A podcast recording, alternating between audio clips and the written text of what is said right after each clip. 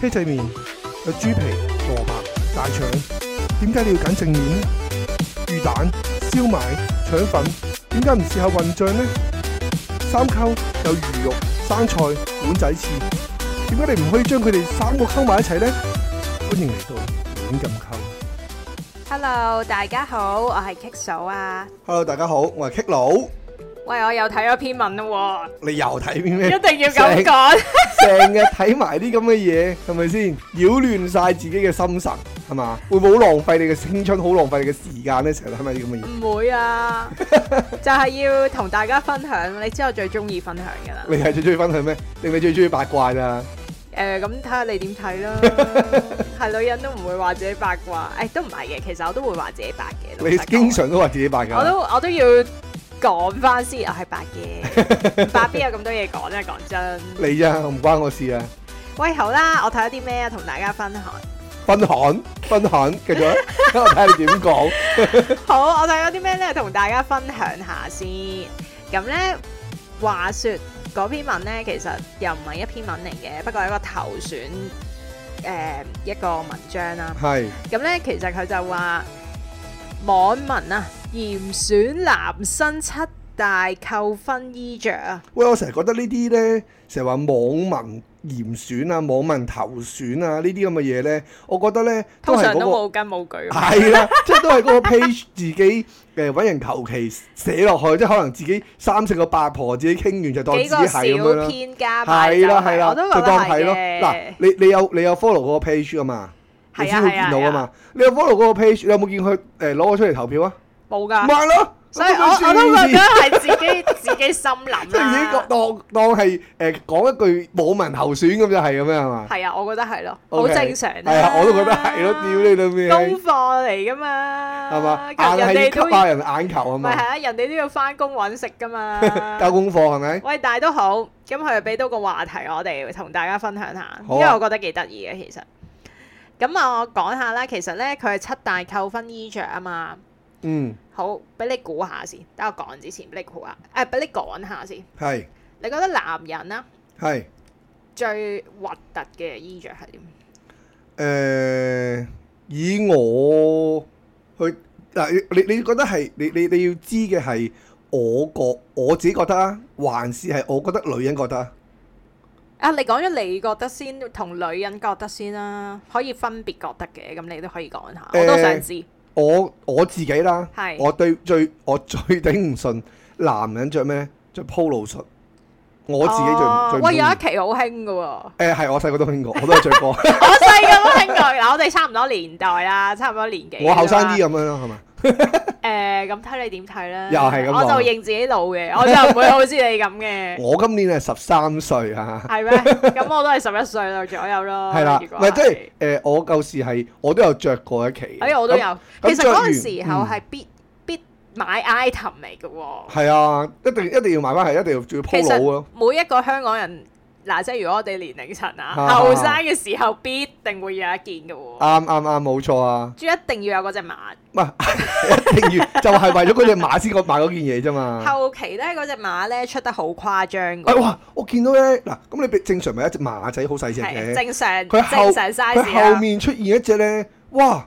好似一隻哥斯拉咁嘅 size，即係比起頭之前嗰只馬哥斯拉咁嘅 size 嘅嗰只馬，我一見到我點着啊，大佬！即係跟嗰住只馬放大咗啊嘛。係啦，我之後就見到咧，多啲大陸佬會着嘅，即係哎 喂，但係再之後有出過咧，我記得放大差唔多時期唔同，我都唔係好係記得個 timeline 係點啦。啊咁之後都有出過一個 monogram 咁嘅款式，即係好似誒唔同嘅唔同嗰只馬仔啊，係聚落喺件衫唔同嘅範圍嚇度。嚇有啲咁冇嘅見肉過酸咩？哦，係好多點咁樣噶係嘛？你好講緊係啦，唔即係唔同嘅方位，成件係啦，都成件係生都係嘢一點咁點啊咁樣樣噶嘛？嘅。哇哇，嗰啲好核突啊！嗰件都好核突嗰啲嘅係啊係啊係啊係啊！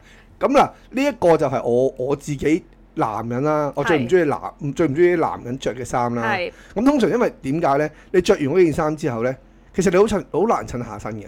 咁好多人都會話誒，咁、我誒、一條牛仔褲咪搞牛掂仔咯咁樣褲。咯，唔係點啊？係啦，咁但係咧，我通常見到而家啲人着咧就唔係牛仔褲嘅，下邊咧一定係加條杏色嘅扯布褲，仲要攬皮帶，仲要攝埋落去。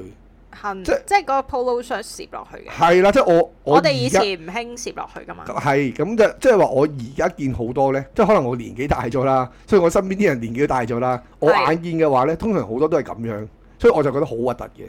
咁第二個就係頭先咁講啦，我覺得女人最憎男人着乜嘢咧？一定係波衫，波衫你就下邊着乜都係死噶啦。總之你你一個男人着到波衫，我覺得就係、呢啲女人就最接受唔到咯咁睇下你咩樣啦。我近期睇《碧咸傳》咧，嚇。哇！其實佢全盛時期嘅時候，我細個有留意下佢。係佢全盛時期嘅時候就係佢廿幾歲，即係我我女仔角度啊，我嘅角度係係咧都未必女仔，可能可能女仔中意啲老味重啲嘅有啲。哇！我嗰陣時見我而家而家呢個中女歲數啊，睇翻佢嘅時候咧，佢廿幾歲嘅時候啊，哇！真係好吸引喎、 成地濕晒啦，係咪已經？成 日要拖地喎、大佬唔掂喎，大佬尿都噴埋。唔係，即係我我我係誒咁，你話碧咸咁，梗係正啦，即係靚仔啦，好係明顯咁講。但係誒、我我意思係佢唔會同你出，即係碧咸同你出街，佢都唔會着波衫噶嘛。如果佢着你唔會 care 咯，佢踢波嘅時候，誒咁咁你佢着波衫係正常啊。佢同你出街喎，佢而咁啊家着件 polo shirt 出街，你都唔會 care 咯。誒我我如果我係女，我就有啲頂唔順啦，係啊，如果嗰個係碧咸，你唔會咯，我諗。係得啦，唔好成日 唔好成日對對人對事，啲女人就係咁樣就嘅，係成日對咁噶啦，人唔對係事 點啊？唔通世界係公平嘅咩？啱。我都我都覺得佢係，成日都係喂，成日所以我就人 我成日都有啲好人好事。人生嘅金句係咩啊？你嘅樣子如何，你嘅命運也必如何。你啲日子，也必如何啊 所以知咩料㗎啦，所以冇公平㗎嚇。 ？OK OK，好，誒，事不宜遲，我哋講下第七位先啦。即係佢得七樣嘅啫。係啦，因為頭先嗱冇留意題目啊，啊頭先個題目係七大扣分衣着啊。哦 OK， 好啦，第七位先係拖鞋配白襪，拖鞋哇！喂，而家啲僆仔好興嘅喎。 係啊，我發覺咧，而家啲僆仔咧，我見到好多都係拖鞋配白襪嘅喎。一嗱，拖鞋配啊走一晒，太拖激鞋怒啦你。拖鞋配白襪已經已經肉酸㗎啦。我見嗰啲窿窿鞋啊，嗰哦個叫咩啊，Cox 嗰係啊對， cos 嗰啲咧，配對白襪仲肉酸喎。喂，嗰對鞋其實本身呢，誒、可能我接受能力低啦，咁我真係唔知點 樣襯啊，係好得。但係認真嗱，而家潮流係興呢樣嘢，你你出街咧，好多年青人呢都真係着緊嗰對 Crocs 嘅嗰對鞋嘅，係喂，唔係淨係年青人啊，但係唔緊要。係潮流就係咁啦。佢以前呢，喺我哋比較後生呢個年代係俾人嫌棄同唾棄嘅嗰對誒、鞋，哎我細個我我有我有睇嗰單新聞啊！我睇嗰單新聞係講乜嘢咧？係哎就係咧有個誒、呃外國嘅係有個誒、呃女仔，咁係佢就唔知我唔記得咗咩原因啦，啊就係話誒我當啦，我當先啦，好冇？誒、呃佢老豆話佢喂你考試好差喎、係咁你知外國嗰啲即係冇咁注重學業噶嘛，係，但係佢都話哎誒咁你最少都要同我合格，嗯或者係可能個老豆叫佢做一樣嘢，但係誒個女唔肯唔肯做。嗯。咁咧個誒、個老豆咧就做咗啲乜嘢咧？抌晒個女啲鞋，嗯，淨係買對 cos 翻嚟俾佢，即係呢個係懲罰嚟嘅，要佢着翻學 校。啊俾 人笑，俾係人啊，跟住之後咧，個女之後咧就即刻誒、做翻晒佢老豆要佢做嘅嘢咯。笑。唉，咁而家冇威嚇作 用啦，今時今日完全變咗潮流指標添啊！我話俾你聽，嗰對鞋喺我哋後生嘅時候呢，係俾人唾棄同嫌棄啦。話說以前呢，我哋都有一個同事呢，係係好中意着嗰對鞋嘅，而即係嗰個同事係邊個呢？就係、我上次有提及個 Call G 係係嗰個同事嚟嘅，即係哦佢係咩係周圍宣揚自己有 Call G 嗰個係呢係係咁嗰個 call 嘅同事都有同我分享過，嗰、係個男仔嚟嘅，高高大大咁樣係係嘅，瘦瘦地嘅。咁嗰個同事都有同我分享我話：哇，你後生細仔着埋啲咁嘅嘅鞋啊嘅，即係我哋個嗱，我哋嗰個時候係唾棄呢對鞋啊，啱啊啱啊係啱啊嗰個時候真係完全唔興嘅。跟住咧，佢就話：誒、其實幾舒服㗎，誒、不過我就嫌棄佢有少少誒、容易。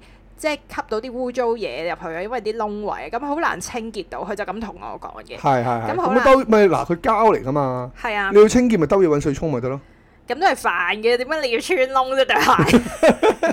我真係你明唔明啊？咁嗱，香港係多層噶嘛，其實你行多幾步路，你喺市區行多你幾周步路，圍係市區都多層係㗎啦。咁你仲要着到咁嘅鞋咧，啊？咁都係濑嘢噶啦。我個窿你嘅有冇着過過呢對鞋？我想問你，梗係冇啦，黐線，唔係，即係你有冇試着過先？誒，冇嘅冇嘅，其實我有試着過嘅。係點咧？啊點解因你為我會咧？因為我有我有個 friend 有對。嚇咁誒嗰日唔知係好似唔知去邊個屋企啦，去個朋友屋企啦。係咁佢誒有個朋友有着一對咁嘅鞋嚟，我話哇咁肉酸你都着嘅，跟住就唔知噏啲乜嘢廢話。誒我啊我我就因為我成日都見到有人着，嗯我就穿落去試下。佢就嗰個就係、其實佢着落去係舒服嘅，老實咁講，佢係包晒你成隻腳，全部係淋字字咁樣嘅。係咁但係咧，我成日覺得咧，如果你有扁平足嘅話，着呢啲鞋就撲街㗎啦，點解咧？因為佢完全冇承托㗎嘛，其實即係佢全部係淋字字嘅啫嘛。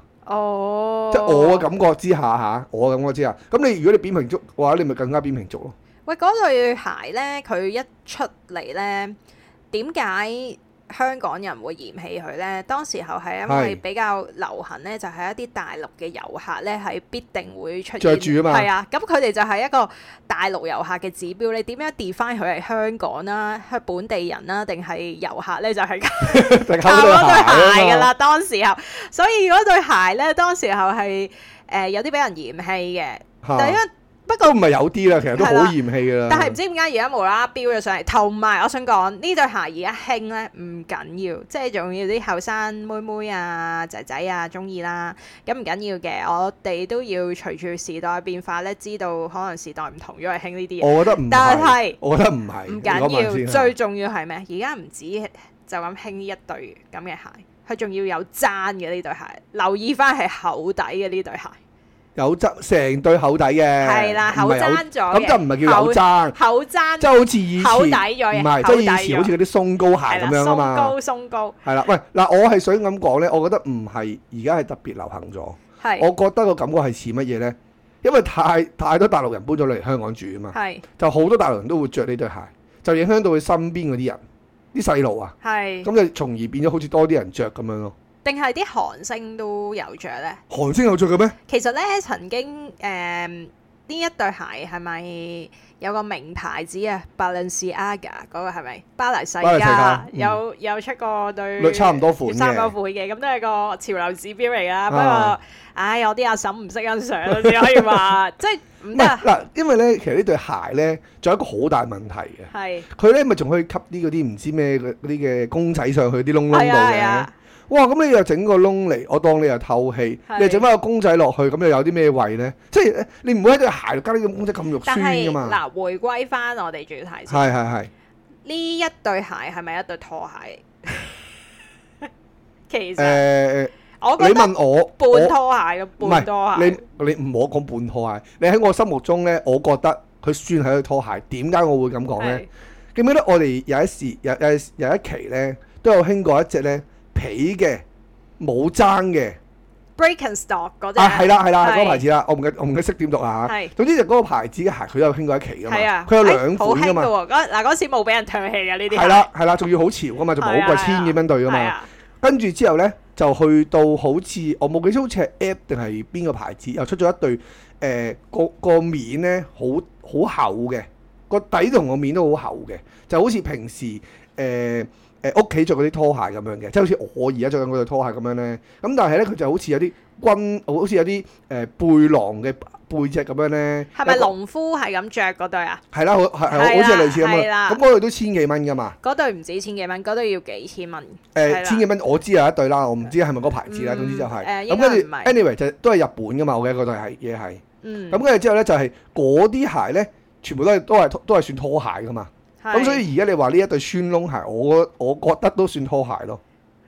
咁但係而家就係興配呢個拖鞋配白蚊，唔係 你諗一你諗一諗一諗喎，我但哋以係點解前會嚴選俾人喂唔係嫌啊棄咧？我哋以前着嗰啲鞋咧，都唔會着拖，都唔會着襪噶嘛。你有冇着過啊？着襪我都會嘅，舒服嘅真係，誒，我唔會着襪噶。你我唔會買，啊因？為佢因為佢嗱，佢出咗一期，佢個當然佢千幾兩千蚊，我當時就唔會買啦。我就等佢之後可能有其他牌子出咗，咪平啲嘅嘅係時候啦。我當啦，我當可能博斯尼咁樣，佢出咗對差唔多樣嘅，我咪買我咪買對博斯尼嚟着咯咁樣。咁但係我都係冇着拖鞋嘅，唔係唔係，我係冇着襪嘅，當時都係。咁但啊，係所以我覺得就而家呢一對嘢咧，佢仲要加佢白襪咧，就更加鉗 咯。有白色、黑色嘅喎，嗰對鞋。咩咩白色黑色啊，咩色都有咩色啊唔，係比較常見，我喺街比較常見就白色、黑色厚底好嘅。襯啊嘛， 黐孖筋但嘅呢對係真嘢。係年輕人中意嘅，而家。係 啊啦係啦，但我我唔都知覺得點解係佢會嗱點解而家係網民嚴選七大扣分位咧？嚇你你即係嗱你證明我我都係諗一呢個諗你你文章嘅小編都老啦。如果佢咁講嘅話，你諗一諗，你同個男仔拍拖，佢着到咁嘅鞋出嚟，你嗯會點先？扣分，我真係扣分，我真係扣 咁咪係分咯。但係我係中女啊嘛，係咁啊你要明白呢個係潮流嘛，估唔到誒呢、一篇嗱，其實呢篇文章都幾新嘅。都係呢一個禮拜內嘅事啦，係啊所以係我懷疑小編同我差唔多年紀，知唔知啊？暴露應咗該呢係應年該齡嘅係秘密啊！好啦，下一個第係六位，咁你頭先咧都有提及過啦，就係、呢個足球球衫啊，波衫。係啦。咁你足球球衫，你覺得點先？就係唔係騎啦球衫啊，叫人哋叫波衫啊，波我衫話，唔好意係思球我衫望球住衫，佢寫球衣咁，我就想講球衫。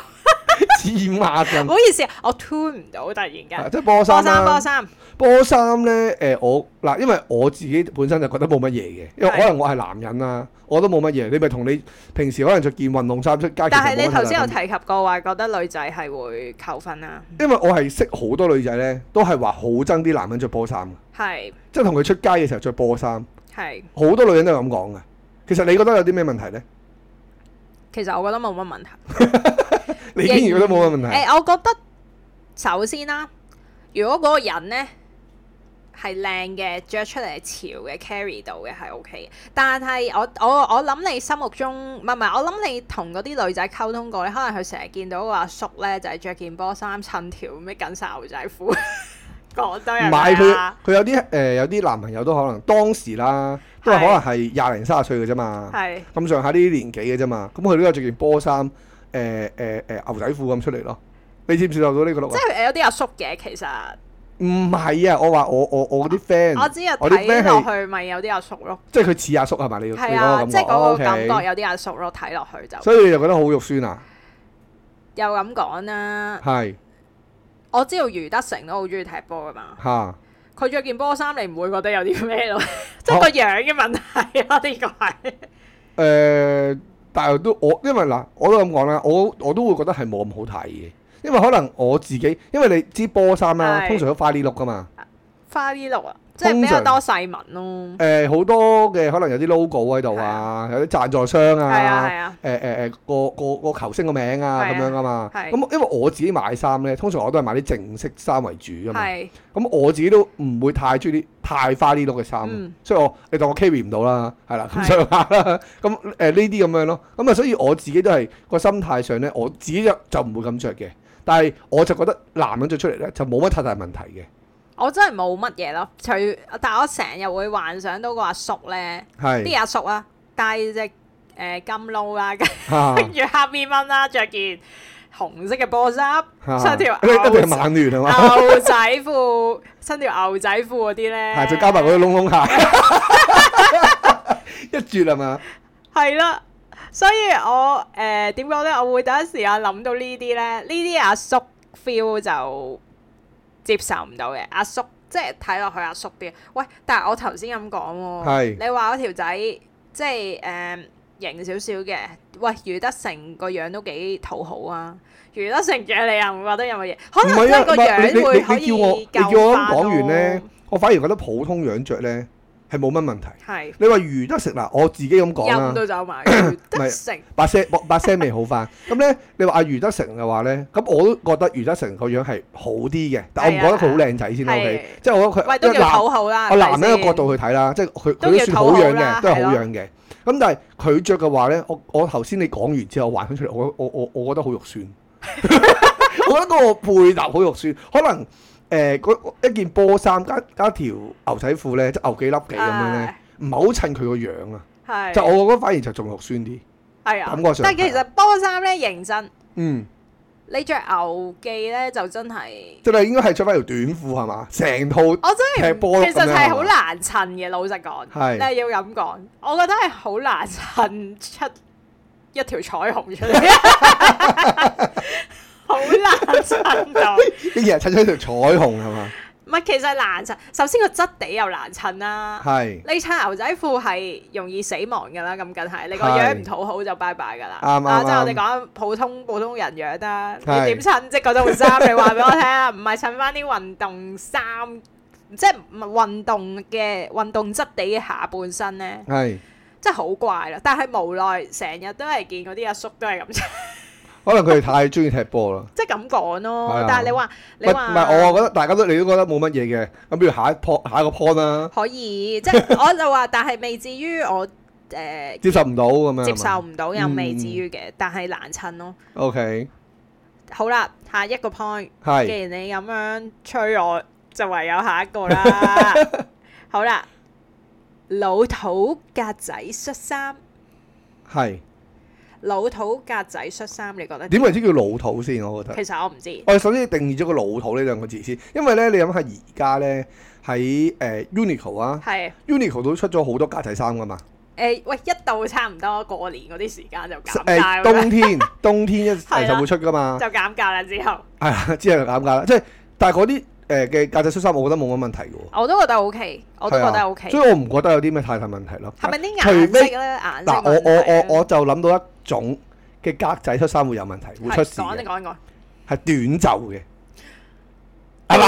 短即刻袖即刻即刻諗到係嘛？即刻就係我啲唔阿叔係啊，我嘅唔畫係面啊。，我係諗好生命物麵包嗰只格仔啊，即係粉藍色、白色格仔，哦，即係好似嗰啲台布嗰啲啊嘛，係 嘛？嗰只真係好出事咁啊我係喎，個大襯嗰。佬個就係個襯色上有問題啦，係嘛？我覺得呢啲叫老土咯，咁啊呢啲叫老土咯，可能係啦，唔係因為我我就係諗到就係、如果你嗰件格仔恤衫仲要係短袖嘅話咧，誒、我就覺得誒、有啲強，因為點解咧嗱？因為我之前都有講過啦，我着恤衫翻工噶嘛，係啊，咁我着啲全部恤衫，我一定係買長袖嘅。係。如果熱嘅話咧，我就葉袖，就變咗做中袖或者差唔多短袖咁樣啦咦，。你細個啲嘅時候咧，翻學即係十零廿歲嗰啲係時候咧，係冇試過有件 T 恤着喺入面，跟住外面着一件短袖嘅恤衫。好多嗰陣時好興，好多男仔都有咁着嘅喎，係咯，都 OK 㗎。。有有有唔係，我哋嗰陣時唔係嘅。嗱，我首先我要澄清咗先，你頭先講嗰個着法咧，我有着過嘅。係，但係係通格常仔唔係格 仔，第一樣嘢唔係格仔先啦。係誒嘅，係誒，通常會係着乜嘢咧？就係、可能着嗰啲沙灘外沙灘嘅恤衫啊，係即係有啲深麻 feel 嘅係，OK，有啲巴西 feel 咁嗰啲咁嘅恤衫，啊即係好似而其實而家都仲有人着㗎。係即係白色底衫嗯加件誒深麻嘅誒誒外外套咁樣啦，外套恤衫啦，係短袖嘅都係誒。咁另外嘅話咧，你話誒、我淨係試過中學嘅時候着短袖嘅白色恤衫嘅啫，個校服咯，校服 咯，係啊，即校係服係被逼㗎啦。咁係，即係但係嗰陣時你覺得冇乜嘢噶嘛，係咪先？咁但係個問題就係、你話之後仲有冇着過嗰啲咁嘅頭先頭先你講嗰啲咧？誒、就冇試過㗎啦，咁但係我覺得咧，我頭先提出嗰個咧格仔，佢話老土格仔啦，咁係佢冇舉例嘅，但係我心入面嘅老土格仔就係生命麥麵包嗰只藍色、白色嗰只格仔咯。 OK，如果嗰啲都都唔係，因為嗰啲係單色格仔啊。嗰即係你只其實好你難 carry，但係我覺得啲外國人都比較中意啲嗰唔啲。係你你諗一諗先， 我哋應該去解構翻佢老土格仔呢幾個字。佢冇我覺得講我知啊，我我我覺得就係咁樣嘅。但係我心目中嘅老土就係嗰只。所有嘅單色嘅格仔咧，應該都難 carry 嘅。我心目中嘅老土就係嗰只。你你見到而家我頭先咁講啦，Uniqlo 嗰啲冇乜太大問題噶嘛，因為佢好多襯色喺度嘅，係，佢會有好多可能深淺色啊，或者仲有係啲唔同線條係添。啦唔同嘅線條粗幼啊，會有個配搭噶嘛係。咁你而家諗下，你全部單色嘅格仔嗰啲咧，你全部好真係好難 carry 噶嘛。係係啊咪，先？我咁嘅樣都 carry 唔到啊！你諗 下， 係嗰啲老土啲咯。但係你話即係嗱，佢冇嗱，佢冇表明邊一隻格仔啦，咁可圈可點啊 呢啲嘢。即係佢都仲有一兜俾佢。呢個方向唔夠清晰啊！ 但係我心目中老土就嗰只咯，由以前開始啦，即係不論中學時候啊，大個出嚟 做嘢，到到你咁樣而家咧講，， 你咁樣講， 自呃而誒從來都覺得嗰只格仔係特別老土我突然嘅。間諗翻起啊，我舊時中學啲阿 Sir 咧，好中意就係着嗰只短袖嘅係，格仔嗯細格，嗯，白色底，藍色嘅細格，就係、應該係嗰一唔係款。啊生命物噶，唔係佢唔係生命麵包嗰只咁簡單啊！佢直頭係細格好，世界咪揦嘢咪你就當一係。格可能係一一截嘅手指咁。總之咁世細格界就揦嘢㗎係啦，啦你就係嗰留意就係下嗰啲啦。喂，啲阿 Sir 好中意着嘅你喎，留意下，啲鬼佬都好中意嘅， 係咩？係你留意下啦。有啲我我我哋咁樣講，有哦我哋啲有啲 feel 出嚟，有啲幻想出係嚟啦到你係啦係咪係啦係啦係啊，係啦係嗰啲人中意咯。係啊，唔啱我哋口味。 好，下一個。好頭先咧，我哋有提過呢、一個，但係係我哋提及得咧唔夠全面，佢又開始令到我嘅回憶翻翻嚟啦。飛翻晒出嚟啊嘛，係啦，係咩咧？係咩咧？佢反領 polo 嘅恤衫，我喂我都着過喎，但係仲要反領，大我都有試過佬。扮其靚實啊，喂，我話俾你聽，係嗱，誒 polo shirt 咧。係而家着咧，我都我覺得唔興啦。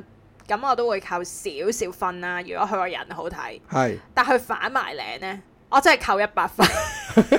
嗰只旗領咧，有一期咪好興嘅，係啊我都啲試男人過其實當時我已經覺得好難頂。點解啲男人會可以着我呢個冇旗記錯領嘅？咧，應該係嗰陣時阿謝霆鋒係咁樣嘅，所以咧就好多人跟佢咁樣。但唔覺得好核突嘅，其實我以前已經覺得好核突，即係好興嘅時候已經覺得覺得男人哇好難頂啊，咩事啊個領唔該反翻落嚟，係咪唔記得咗反啊？ 其實係專登擺出，哇！知唔知好難反㗎？好乸有因為呢自信啊！嗰、個領令到因我覺為得啲咧，男人 佢我可以話俾你聽，嗰、個領咧，通常咧頭誒誒一兩次嘅時候咧，你反起咧就好簡單嘅，佢會好容易反起嘅。咁咧，當你洗多兩三次之後咧，佢就好似剁，即係好似咧剁搞完皮嘢啊，剁皮咁樣啊，即係完全反唔起啊！即係佢會不停喺度跌翻晒落嚟咁樣嘅，所以好難搞嘅。即係咧嗱，我話俾你聽，要點樣做咧？要燙個領，真係要燙佢，燙直佢啊，燙直個領。即係燙到佢企喺度為止。係啊係啊係啊咁係黐啊！線即係我當時你仲要係加，你仲要不停加水糖，不加水糖加水糖。所以嗰件衫唔係俾你咁着，我覺 得但係咧，當我誒整咗幾次之後咧，我都發覺搞唔掂，我就買嗰件啦。啊因為佢佢真係佢就誒、你 keep 唔到好多次噶嘛，佢 keep 唔到好多次佢就係企領噶嘛，咁所以就好容易佢都會剁皮嘅。其實有冇諗過咧？嗰啲人條頸短啲咧，點 搞？嗰個頂領頂唔住係啊頂住個後腦，係，我覺得係變咗啲吸血鬼啊！嗰件衫啊，你明唔明嗰件袍咁樣啊啦，尼古拉伯 爵即係嗰啲咯，就嚟萬聖節又到啦，可能啱使係咯，嘛？就要着翻嗰個。大哥，哦嗰個你你要配合 polo 翻 shirt，你要配合翻嗰個係短頸嘅先可以咁做， 啊好核突咯。其實係啊，好核突咩？其實我當時已經覺得呢個打扮咧，仲要有一個文化套咗落去，就係 M K。唔係，但係嗰陣時因為可能真係我我我我冇記錯，應該應該係謝霆鋒咁着，所以先咁多人跟住咁我唔咁知着。邊個起源啦，但係覺得嗱，我嗰陣時已經覺得 Bad 咧。 boy 嘛，係咩？我嗰陣時已經覺得咧，如果嗰件 polo shirt 會企領咧，嗰、個人係俾我感覺一定好有自信。其實啲男人自以為好型嗰啲打扮啊，哦個個咪就男人係都好有自信啊我話俾你自以為好型嘅打扮啊，誒唔啱我口味啊！呢、個都係好下一個下一個呢、個咧，誒、我有啲保留，但係我都會講咗先。佢咧而家我哋去到第三位啦。係就係穿窿或者超緊身嘅背心啊，穿窿啊！或者超緊身嘅佢背心。點樣穿？窿佢先？梗係冇講啦，頭先格仔都冇講，呢、個點會咁詳細話俾你聽邊個位穿 窿啊？嗱，我有一個，我又我又幫佢去誒畫完呢塊餅係佢，好冇？咁咧正常咧就係兩邊隔旯底個窿咧超大嘅，哇，性感咯即係好似嗰啲大隻佬啊！ ，O K 專喎，門會大隻喂佬 O 呢 K 喎，嗰啲咧，誒、誒，你唔好咁講喎，你都係啲大隻佬着就正啦，係咪啊先？但係好多肥佬都着噶 嘛，肥佬你諗下嗱，我真係冇見過肥佬着咁低喎，有冇見過肥佬着咁低先？有啊即係，嗰我個我仲見到有啲鲗魚，富裕，鲗魚唔係腐魚，係咪係腐鲗魚咩魚。你知唔知叫？你知唔知咩叫鲗魚啊？嗯，咪你平時睇啲 A.I. 圖啲女咧，咪好正係啊嘅波咪好大係嘅啊，，咁咧你喺側邊望過佢嘅時候咧，有啲陰影位噶嘛，係。就係嗰個陰影位嗰咁啲你鲗魚，你哋咪哇喂，你哋啲男人咪成日對呢啲男人有啲幻想啊？ 黐孖嘅，我哋揸落去添啦。啊 即係識嘅話，你就揸落去啲，哇咁大波嘅咁樣。喂，佢佢話穿窿咧，我唔知佢係咪你頭先提及嗰啲穿窿啊，定係嗰你唔啲會件衫入邊做其他窿噶嘛？正常。營造一啲即係 rock and roll 嘅氣氛咯，我估計啩，點知佢冇講喎。誒、哦我我感覺上就應該係頭先嗰個大窿咯。咁但係你好少如果會 rock 着 and roll 得唔得啊？又得咯，你 rock and roll，你通常嗰件係好鬆身嘅咯。咪剪咪係啊，剪咗幾個窿咯，得唔得啊？性感啊嘛 O，K 啊，我覺得冇問題。我都覺得好喜，咁所以你呢個我就可圈可點。但係佢下一唔係，我個我呢頭先咁講，我頭先咁講，你個下邊嗰個係咪？如果下邊嗰個好大個窿，你 O 唔 O K 先？下面好大誒，即係佢側邊啊！ fit- 頭先我佢 fit 咪架 OK 底下邊咯，嗰度。佢 fit 咪 OK 咯。咁佢如果唔 fit 係，我當佢唔係一個好 fit，一個普通型、普通人嘅身材咧。普通男仔都係啊 OK。你話如果但係佢唔係佢唔係大隻，佢少少肥嗰啲咧。少少，其實嗱老實講，其實我對男人嘅要求都唔係好低，大家都知啦。咁其實咧，對男人嘅要求唔係好低，唔係好高，唔係好高，嚇唔係好高。sorry，我講錯咗。其實啊，我對男人嘅要求咧就唔係特別高，少少肥咧 OK 嘅。即係你話去到嗰啲二百磅，但係着件即係肥高肥高男孩，但係着件咁嘅咁咁嘅嘅背心啦係嚇，啊，就搞唔掂咁啊啦。搞唔掂啦。 O K，但係嗱，誒、如果我頭先講 rock and roll 嗰啲剪幾個窿又 OK 咯，係咪？但我係覺嗱，得頭先咁佢就係講第二樣噶嘛，係啊，超緊身背超心，緊身啊嘛。係超緊身嘅話，係咪應該一定係基佬嚟嘅咧？唔一定，唔一定咩？唔一定有啲乜？嘢可以出現到超緊身？嗱，除咗 Anson Lo 之外，我感覺唔到唔係你唔係可以着到呢啲咁嘅嘢點解啊我話唔係咧？因為我覺得咧，有好多人咧，好好多男人啊，我諗到啦，好中意 show 自己啲肌肉，就唔會係唱啲超緊身嘅背心。我諗到啦。係咩啊？頭先我哋一直講緊個 topic，MK 嗰件唔係背 心，嗰件係底衫。超緊身背心 啊咪咩咯？你未見過咩？即係嗰啲啊，誒、超緊身，跟住襯條牛仔褲咧，後生時候咧，嗰啲我見嗰啲好中意 show 自己啲肌肉嗰啲男人，仲要尖頭皮鞋嗰啲咧，冇見過。咁你唔會着到好緊身噶嘛？好緊身其實唔舒服唔喎。知我有時見到啲髮型師都係着到咁樣，但係通常髮型師都着到好鬆身嘅，通常勁唔瘦係啊㗎嘛有見過緊身啊！曾幾何時咧，去咗間中環嘅飛髮鋪咧，係係嗰個男人係中意中環嗰啲咪叫非法鋪嘅 salon。 salon 咧，佢係真係中意着啲緊身，跟住尖頭皮鞋襯牛仔。哦，係啊，係啊，我都發覺好多，尤其是上咗年紀嗰啲特別多喎，你覺唔覺 啊？佢我諗啊，佢嗰陣時三廿零歲啦，嗰陣時我估嗰個髮型師幾多年前啊，大佬！佬，三廿零 歲，哇，幾多年前啊，又唔係好耐咯，誒、十年內咯，哦咁即係唔係叫好十年內都冇耐，十年內嘅咋，即係唔係十年咯，十年內咯，但 OK，即係佢有都四廿幾咁樣啦。我估有四廿幾而家，好，即係有冇三廿幾唔係好老啫係嘛？三廿幾 OK 啊男，OK 人佬啊喎，仲要男人喎， ，OK 佬啊，我覺得算唔老哦咯。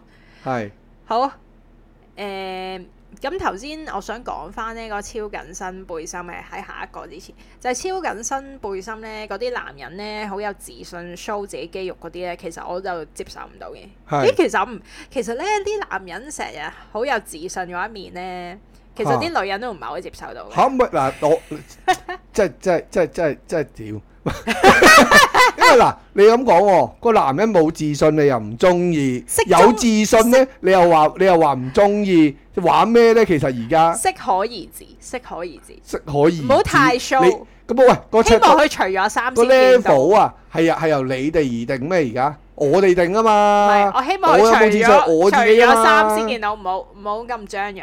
希望佢冇咁張揚。有冇諗過人哋唔想除俾你睇 咁就冇緣分啦。 ？OK，好啦，即係去下一個啦。我哋去到第二位，第二位，第二位咧係超低腰露股牛仔褲。我真哇！你有冇你啊？你你應該冇着過，我點會露股啊，大佬？你有冇 病啊？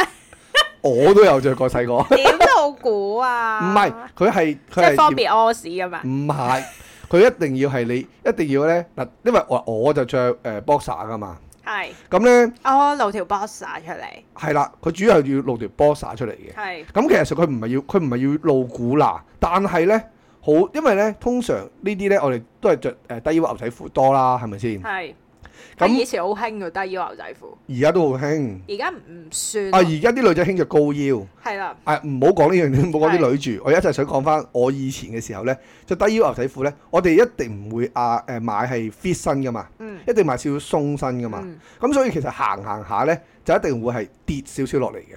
以前係一定要加皮帶嘅，即係而家你好啊多時候你見人哋着牛仔褲都未必會攬皮帶噶嘛。係但係以前係一定要攬皮帶嘅。係咁呢，就因為你條褲你買得太鬆，係因為你買得太鬆，因因為要買鬆呢，你個褲腳呢先至係可以做，先至呈現到個直腳嘅，即係好好好好完整嘅直腳出嚟啊！即係，係好似你當嗰陣時我哋買五一零咁樣，五零一啊，五零一咁樣啦嗯吓，五零一嘅時候咁咪都佢都係低腰噶嘛。係咁呢，就係、你一定會係露到啲波灑出嚟噶嘛。咁係其實係我自己覺得你可能多咗個 layer 好睇啲嘅，露埋我喂我我買入邊買條馬煙通買條貴嘢，我買條誒、呃我我當係誒誒 app 嘅，我當先啦。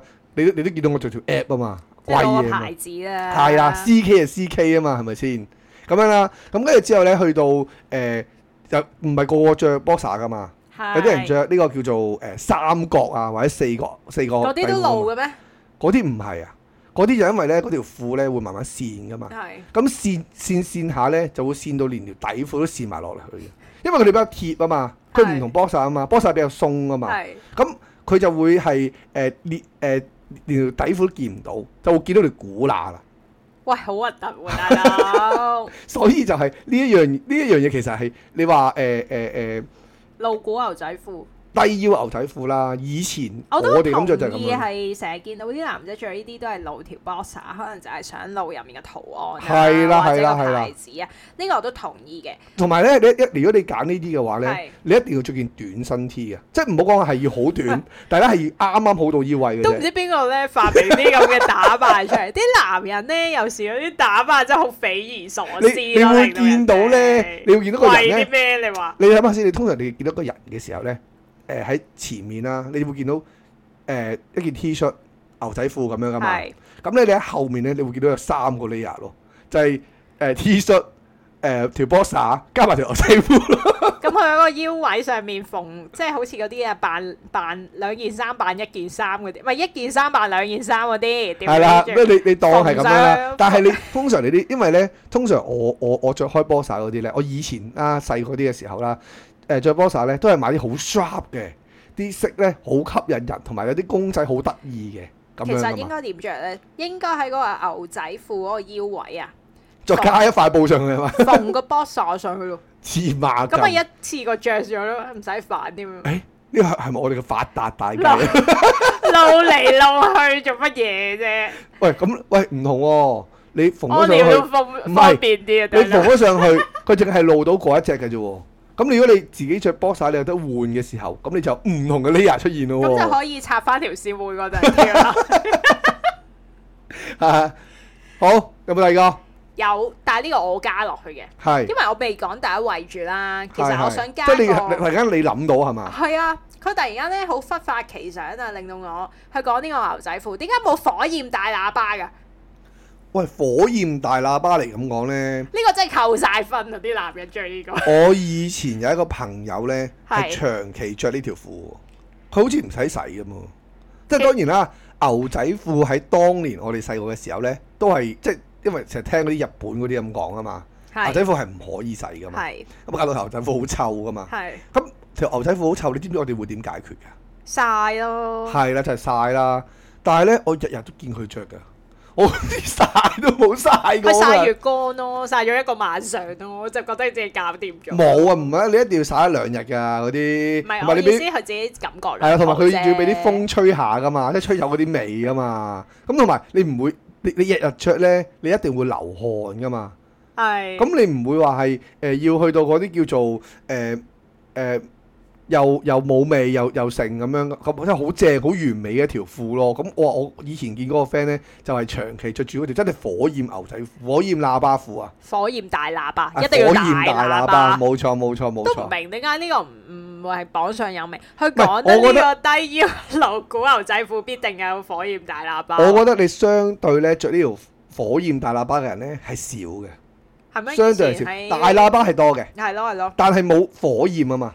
你有好難火揾嘅焰，呢個呢個圖案，咁你就錯啦。 兩家一定有，兩家以前啊係長期 keep 住有一檔呢，係有呢一條褲掛住喺度嘅。我情願咧你頭先講嗰個呃露條 boxer 出嚟嗰啲超低腰露誒露股牛仔褲咧，嚇、我都唔想去着火焰大喇叭，喂，火焰大喇叭好難 carry 嘅又。 我 真係搞唔掂大佬，呢個真係求婚喂，你插一個，我又插一個先，因為 呢，係我呢，呢、個呢係乜嘢呢？呢、個其實係我個人衣着嚟嘅。係我自己平時呢個衣着係點樣呢？我就背心、短褲、踢拖。係我去到好多地方呢，我都係去咁去，即係無論我去去港島啊，去無論中北環極啊，啦，去南極啦，誒、呃或者即係去誒誒誒嗱，我試過有一次我去泰國，我直頭係呢一身打扮 係着住去台灣，我又試過，即係踢拖上去嘅。係。但係呢，我記得咧，你以前咧，係誒、最好笑咧，係係你着呢套衫，唔本身唔覺得咁好笑，冇乜嘢啦，我覺得。最好笑咧係你有幾個 friend 咧同你着埋同一個打扮，唔同顏色，好 似嗰啲 F 4咁樣，想點啊你哋？即係你明唔明啊？四條仔着埋咗背心短褲踢 F 4啊，心諗團體團 嗱體衣着我啊，我就咩係咁事啊你講，我就哋？係咁講，由頭到尾呢都係我着先嘅呢呢呢一個 look。唔知真係以因為為你哋係嗰啲誒國際男團啊！ 因為咧，由頭去到唔係尾都係呢但啲。係咧，我問咗好多女仔咧，其實啲女仔都唔係好中意啲男仔咁樣嘅 look 嘅哦喎，誒、其實就冇乜 feel 嘅，但係幾個一齊咁着咧，真係就頂 cam 唔啲順啦係嘛頂唔順啦，大啊我佬。我我以前翻工咧，我咪翻工換制服嘅。係我成日咁樣翻到去個鋪頭嘅時候咧，啲同事都問我：哇，你啱啱去完沙灘 啊？係啊，誒、有冇陽光咗啊嘛？應 該答佢係啊，哇好，第一位第一位咧係帶大量水晶佛牌飾物啊，哇，呢啲好呢呢個算係搞掂衣着咩？即係配飾咯，我覺得係。喂，咁你覺得你覺得帶大量水晶鉗啲啊，定係帶大量嘅銀鏈鉗啲咧？即係你明唔水明晶，誒誒呃頸鏈啊？水晶，好粗啊！即水晶係再加上啲手鏈兩我三最條後咁都樣係啊，揀水晶，係咩？係真係點。解？因為神婆咁樣啊係嘛？唔係誒水晶咧，唉點講咧？係點講咧？你頭先講嗰啲鏈都誒、都 M 噶嘛？呃、統一顏色啦，係即係銀色啊，係係誒係金色又好，銀色又好啦，係咩色又好，即係都係呢幾種色。喂，水晶幾廿八種色，大佬你擺埋一齊搞唔掂喎，大佬。即係你帶一兩條係 OK 嘅，但係好多就唔得啦。其實一兩條都唔係好中意噶啦，即係係本身覺得好女仔啊，我覺得嗰個形狀或者嗰條鏈嘅形。因為咧點解我會咁樣問男你人咧？老狗帶十條粉晶想吹姻緣 得唔得？得唔得先？喂，因為咧嗱誒，我想講咗先。點解我會頭先會咁樣問你咧？因為我以前就係帶住嗰啲銀鏈啊、係手鏈啊、戒指啊，全部都係銀嚟嘅。